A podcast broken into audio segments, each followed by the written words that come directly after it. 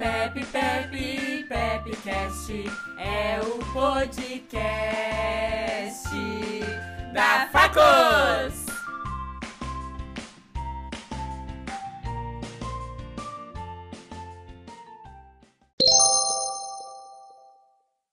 Boa tarde, ouvintes. Eu sou Júlia Lopes. Hoje é dia 13 de junho de 2019. São meio-dia e oito. Fazem 25 graus em Camobi, na cidade de Santa Maria.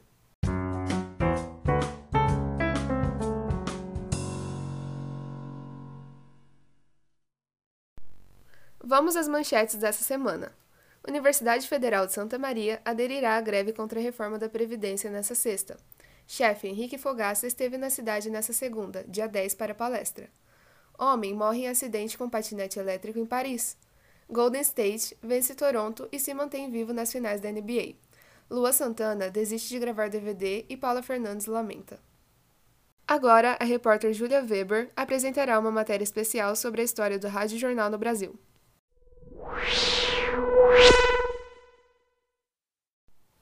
Boa tarde, Júlia. Então, em 2019 fazem 97 anos da inauguração da Rádio Fusão no Brasil.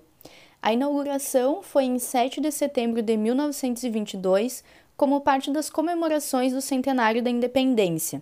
O discurso de abertura foi feito pelo presidente da República, na época, Epitáfio Pessoa, e a transmissão foi transmitida pelos 80 receptores especialmente importados pela, para a ocasião. E falando em radiojornalismo, Júlia, originalmente as rádios AM eram dedicadas ao radiojornalismo e as FM dedicadas a rádios de música e entretenimento. Mas a evolução do meio, bem como dos ouvintes, acabou atualizando o propósito das rádios e hoje a gente vê emissoras que trabalham de forma bem dinâmica, e aí, considerando a periodização da história do rádio, só a partir de 1970 começam a surgir emissoras focadas no radiojornalismo. Outra informação importante sobre a história do radiojornalismo do Brasil foi a existência do repórter ESSO. Foi o primeiro noticiário do radiojornalismo do Brasil que não se limitava a ler as notícias recortadas dos jornais, já que as matérias eram enviadas por uma agência internacional de notícias dos Estados Unidos. O repórter ESSO era patrocinado pela empresa Standard Oil Company of Brazil, uma espécie de ESSO do Brasil.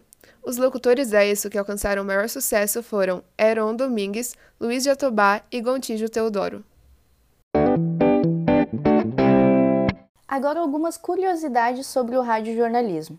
A primeira partida de futebol foi, transmitida pela rádio no dia 19 de julho de 1931 por Nicolau Tuma, através da Rádio Educadora Paulista. A terceira Copa do Mundo, que ocorreu em 1939 na França, foi a primeira a ser transmitida pela rádio. Ela foi narrada por Gagliano Neto pela Rádio Brasileira. E durante a Primeira Guerra Mundial, o rádio era usado como meio de comunicação entre os militares e o seu desenvolvimento era submetido a um controle severo. Com relação ao jornalismo no rádio, em época de internet, as emissoras de rádio convencionais usam as plataformas digitais para distribuição e compartilhamento dos seus programas, além de fazerem a criação do conteúdo próprio para o formato. Esse formato, citado acima, chama-se podcast.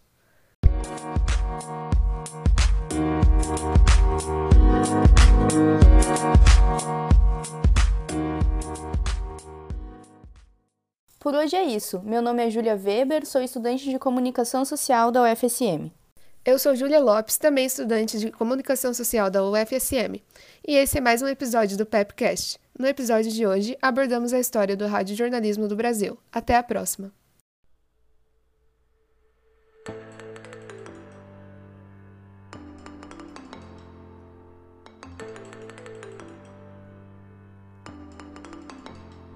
Este podcast é um projeto desenvolvido para a disciplina História da Comunicação do curso de Comunicação Social da UFSM.